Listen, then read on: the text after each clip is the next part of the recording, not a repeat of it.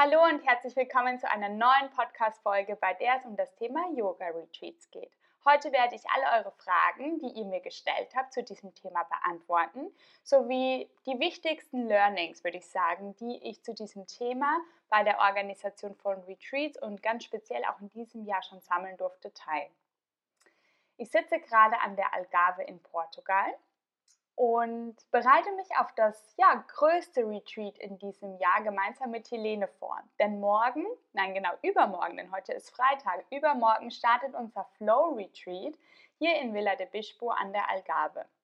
Und das ist ein perfekter Aufhänger, denn die letzten Tage habe ich natürlich damit verbracht, dieses Retreat genau vorzubereiten. Und deshalb werde ich euch heute nochmal so ein bisschen mitnehmen und auch meine Vorbereitung mit euch teilen und auch eure Fragen ganz speziell zu diesem Thema beantworten.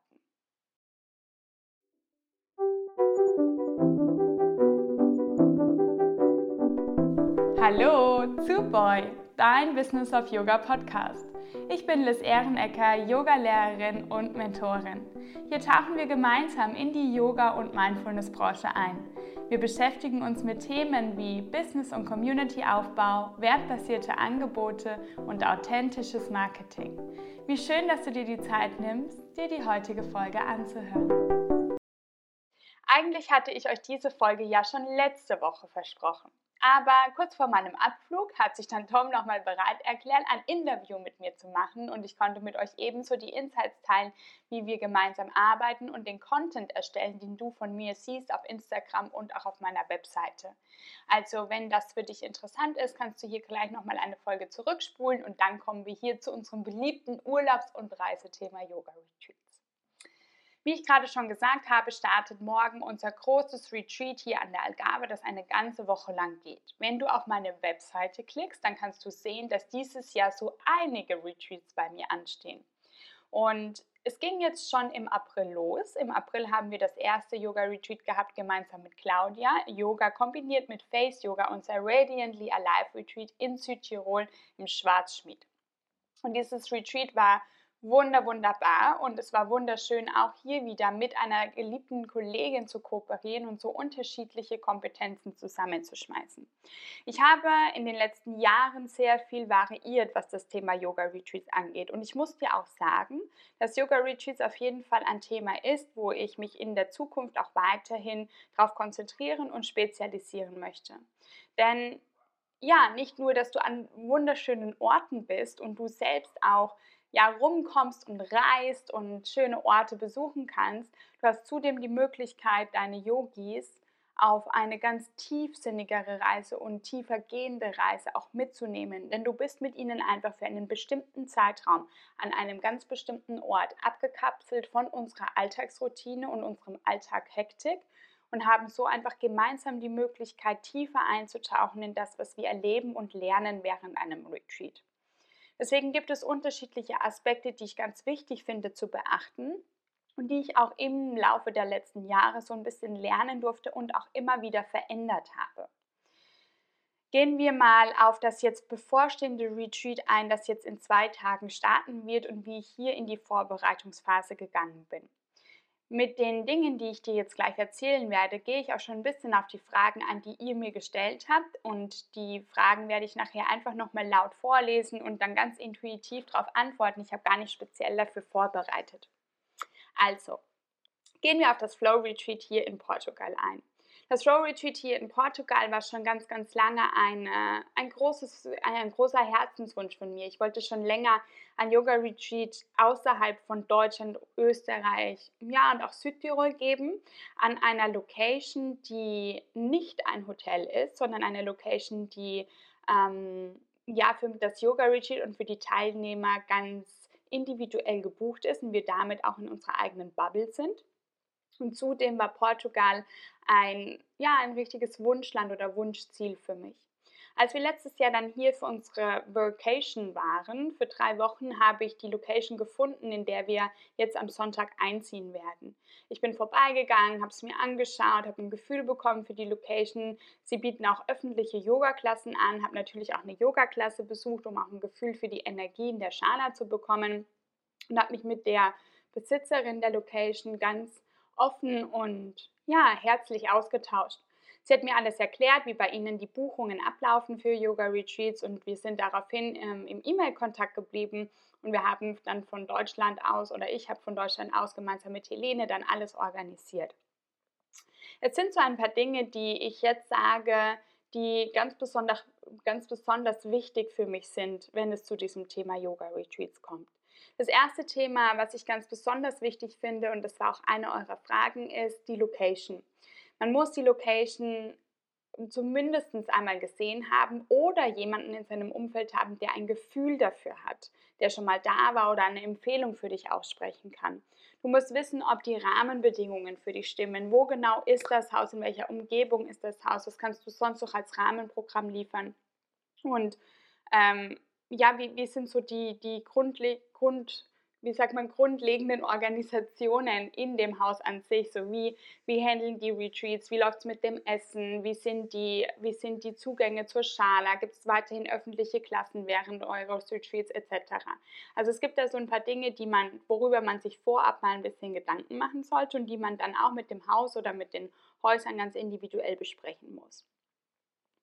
Dann muss ich sagen, dass ich auch eine Veränderung im Buchungsverhalten bei Yoga Retreats in den letzten Jahren feststellen konnte. Denn in den letzten Jahren war es eigentlich so üblich, dass ja, wir unsere Urlaube ein halbes Jahr bis ein Jahr im Voraus schon gebucht haben. Das heißt, man musste Yoga Retreats schon relativ zeitig im Voraus anbieten, damit wenn die Jahresurlaubsplanung gemacht wird, deine Teilnehmerinnen die Möglichkeit hatten, eben ihren Jahresurlaub auf die entsprechenden Daten anzupassen. Heute und ich würde sagen, speziell nach Covid ist das ein bisschen anders. Die Menschen sind viel spontaner geworden, entscheiden sich spontaner auch Retreats zu buchen, entscheiden sich spontaner auch ähm, ja, teilzunehmen, auch ent entscheiden sich spontaner auch weiter wegzufahren. Ich würde nicht sagen, dass grundsätzlich die Nachfrage nach Retreats zurückgegangen ist. Ich würde einfach nur sagen, dass sich das Buchungsverhalten geändert hat.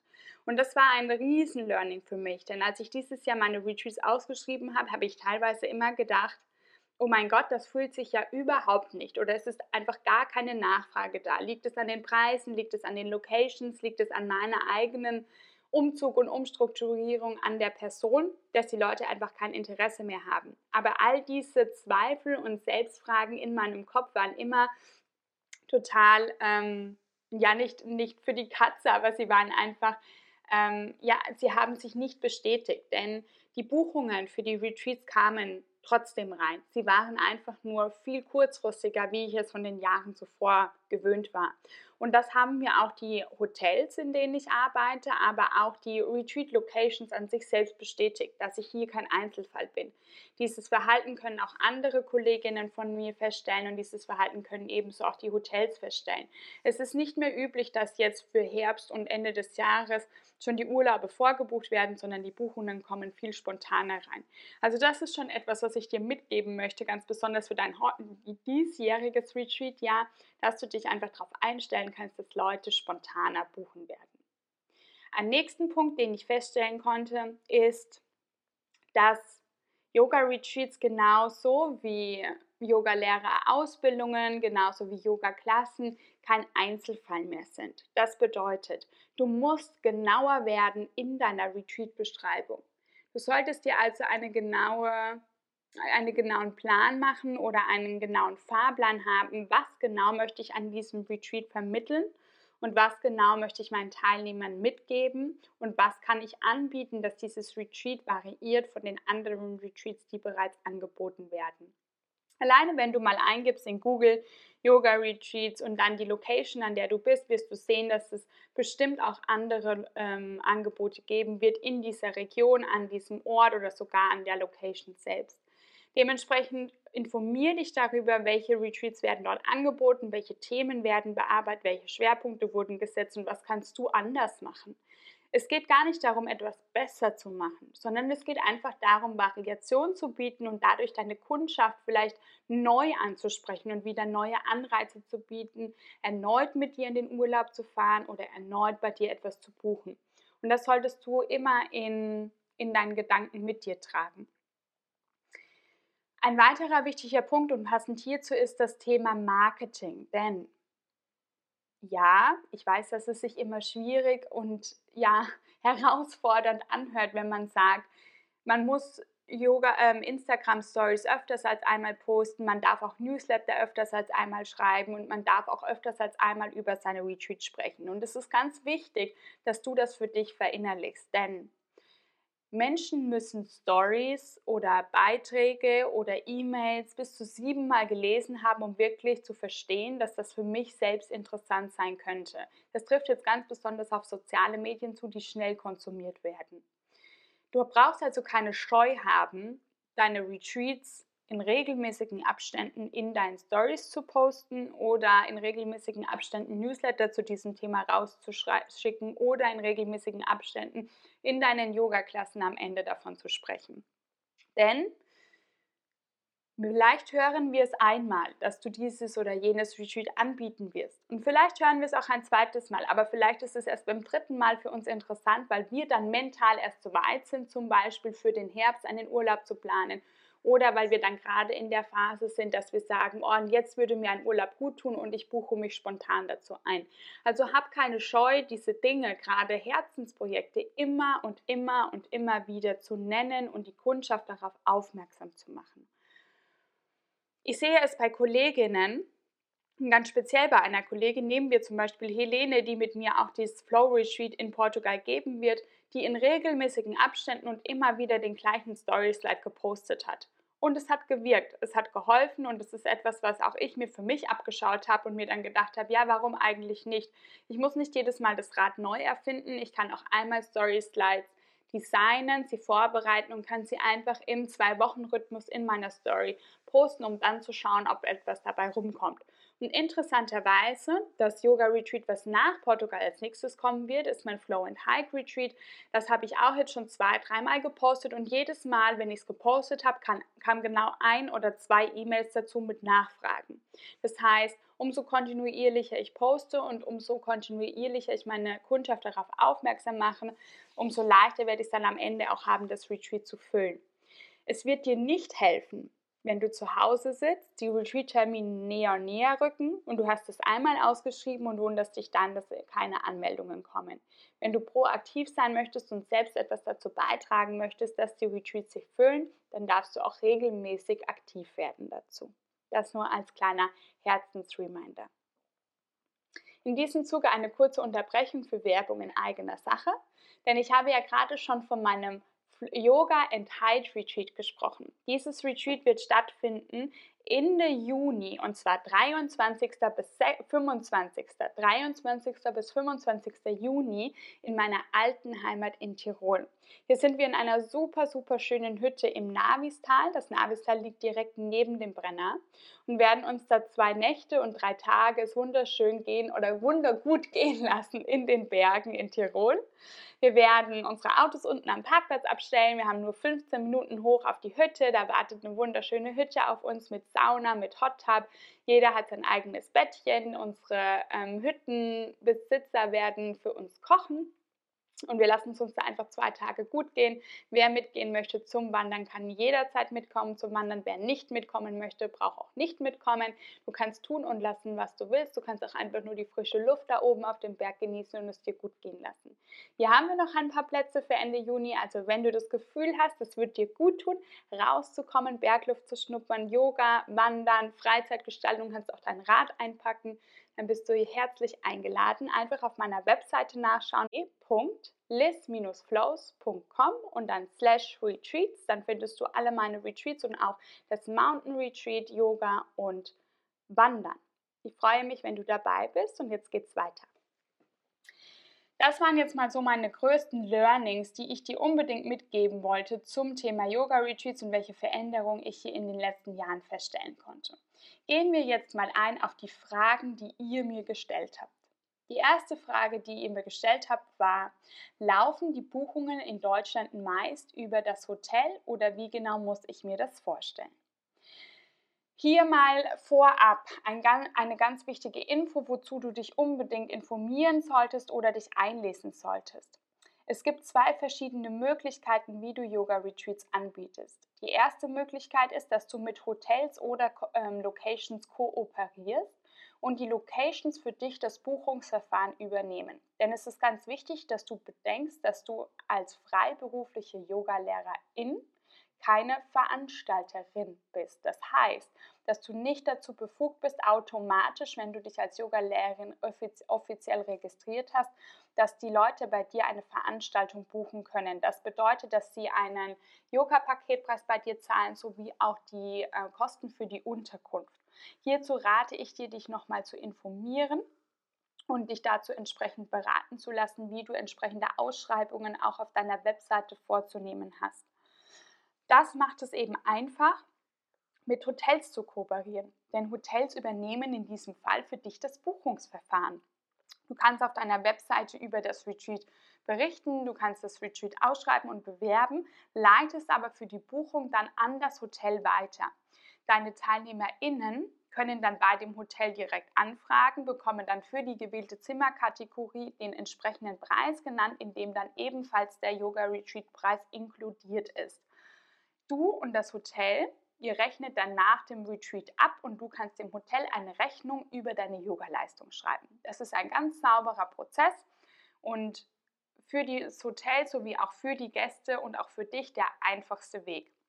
Die Gäste wissen genau, was sie in einer Summe zu zahlen haben. Sie können beim Hotel verschiedene Zimmerkategorien wählen. Du musst dich nicht darum kümmern, wer welches Zimmer bekommt oder wer welches Zimmer gebucht hat, sondern das übernimmt das Hotel für dich.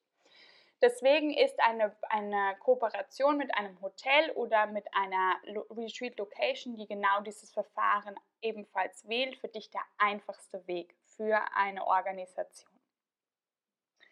Was denn die nächste Frage, die ihr mir gestellt habt, ist, was gehört auf jeden Fall zu einem Retreat und zu einem Aufbau? Naja, also die Frage ist jetzt natürlich super weitläufig und für mich auch sehr, sehr schwer zu beantworten.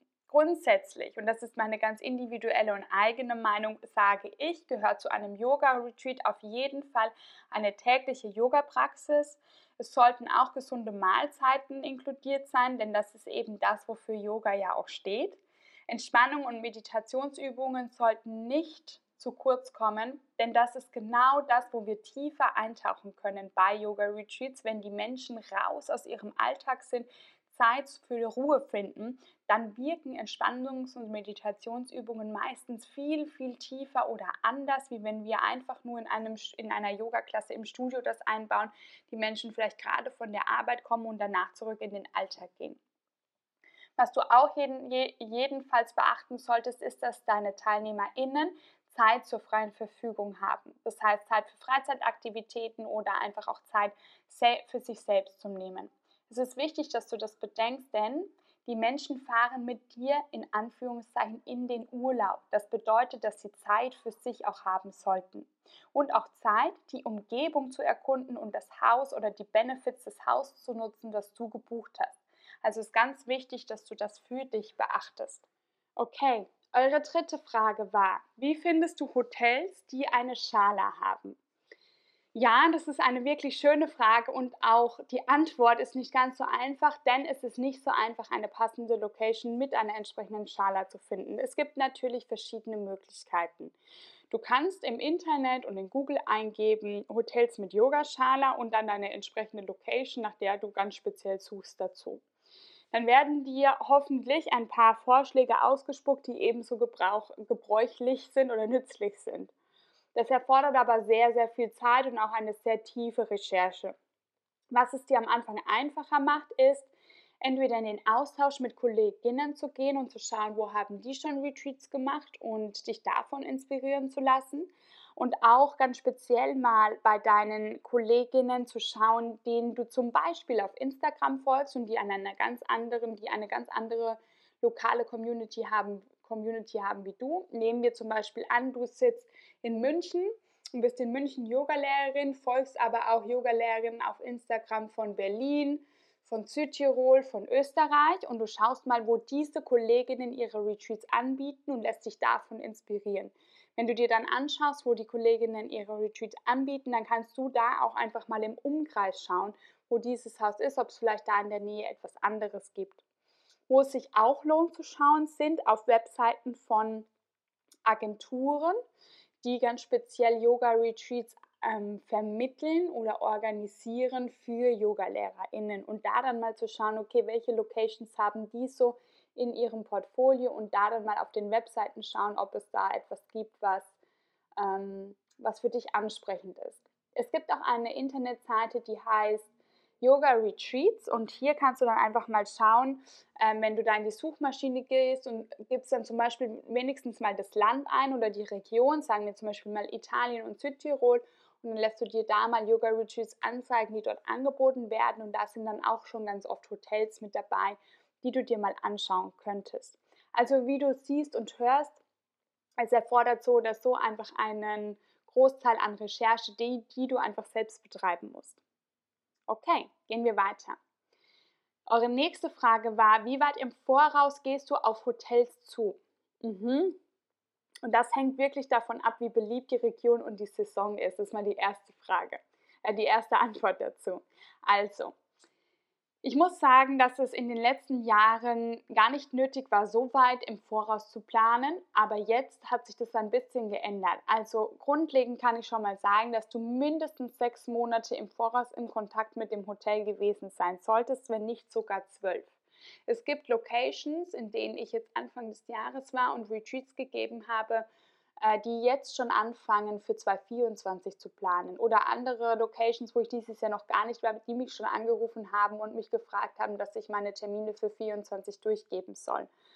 Die Nachfrage wird einfach immer, immer mehr.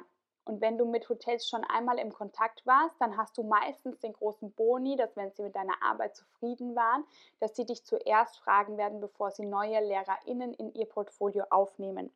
Möchtest du mit einem Hotel zum allerersten Mal arbeiten, dann ist es wichtig, dass du viel Zeit im Voraus einplanst.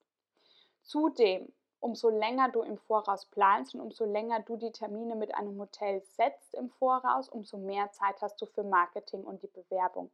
Das solltest du einfach für dich so ein bisschen im Hinterkopf behalten. Also ich sage generell mindestens sechs Monate, wenn nicht sogar mehr. Genau. Die nächste Frage von euch war, wie finde ich die perfekte Location, vor allem wenn sie weiter weg ist?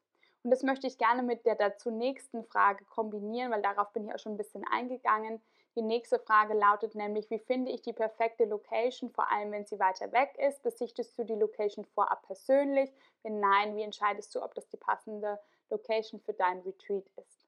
Also, wie finde ich die perfekte Location? Habe ich ja gerade schon so ein bisschen ange, angeteasert, indem ich zu dir gesagt habe, okay, do your, do your work. Mach deinen Research, schau, wo du, wo andere Leute ihre Retreats geben, schau, was dich anspricht, ähm, schau dir unterschiedliche Hotels an, ähm, geh mit den Hotels in den Kontakt, lass dir Bilder von, den, äh, von deinem Yoga-Ort schicken, lass dir Bilder von den Räumlichkeiten schicken, Bilder von den Zimmern und entscheide dann so ein bisschen nach Gefühl. Das nächste, was ich dann dazu sagen kann, ist, besichtigst du Locations vorab persönlich? Die Antwort lautet ganz klar in meinem Fall ja. Es gibt keine Location, in der ich bisher ein Yoga-Retreat gegeben habe, wo ich noch nicht persönlich vor Ort war. Und mittlerweile ist es so ein kleines, ja, so auch eine kleine, kleiner Standard, Qualitätsstandard für mich geworden. Denn auch wir waren jetzt Anfang diesen Monats, waren Tom und ich gemeinsam auch in einer Location, die ich mir angeschaut habe für Retreat-Optionen für 24. Und ich sage auch ganz klar zu den Häusern und ich sage auch ganz klar zu mir selbst, dass ich einmal wenigstens dort gewesen sein muss, dass ich in der Schala selbst praktiziert haben muss, um ein Gefühl dafür zu haben, ob die Energie für mich stimmt, um ein Gefühl für das Setup zu haben und ob ich mir das überhaupt vorstellen kann, dort auch den Raum zu halten für TeilnehmerInnen, die kommen.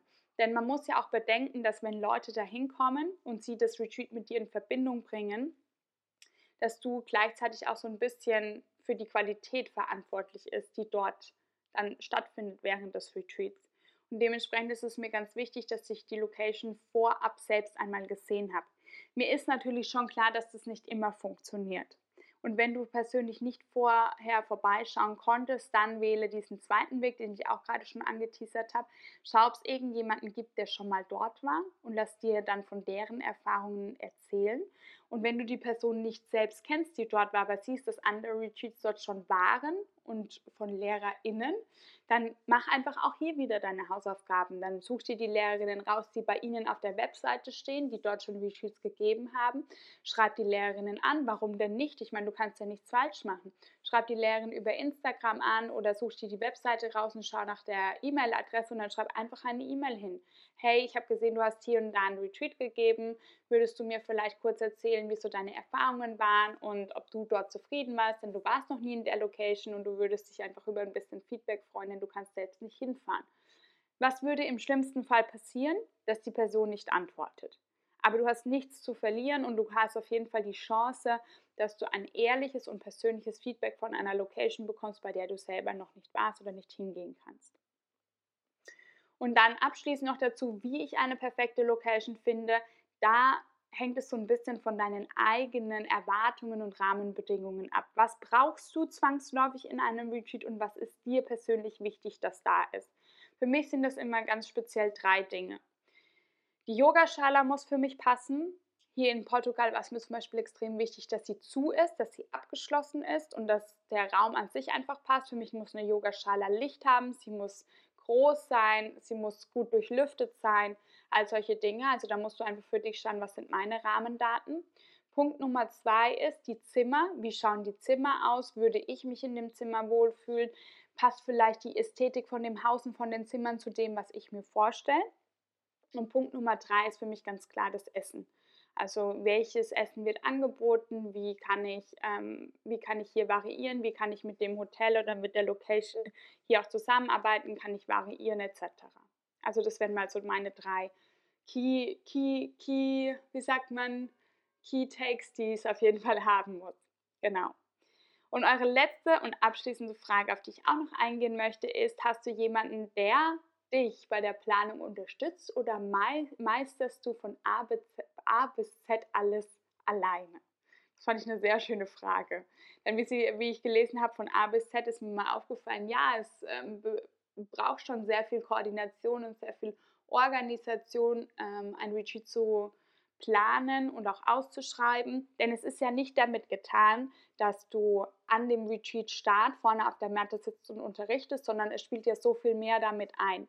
Die Location muss gefunden werden, das Programm muss geschrieben werden, die Werbung muss gemacht werden, die Anmeldungen müssen funktionieren und dann am Schluss erst kommt das Unterrichten. Und hier ich, beantworte ich eure Frage ganz, ganz ehrlich. Ich habe niemanden, der mich unterstützt. Ich mache das alles alleine. Ich habe mich aber in den letzten zwei Jahren dazu entschlossen, immer wieder mal mit passenden Kolleginnen zu kooperieren. Und das macht es natürlich unterm Strich dann schon ein bisschen einfacher. Unterm Strich bleibt die Werbung dann trotzdem ganz bei mir hängen, aber man kann sich zumindest gegenseitig unterstützen.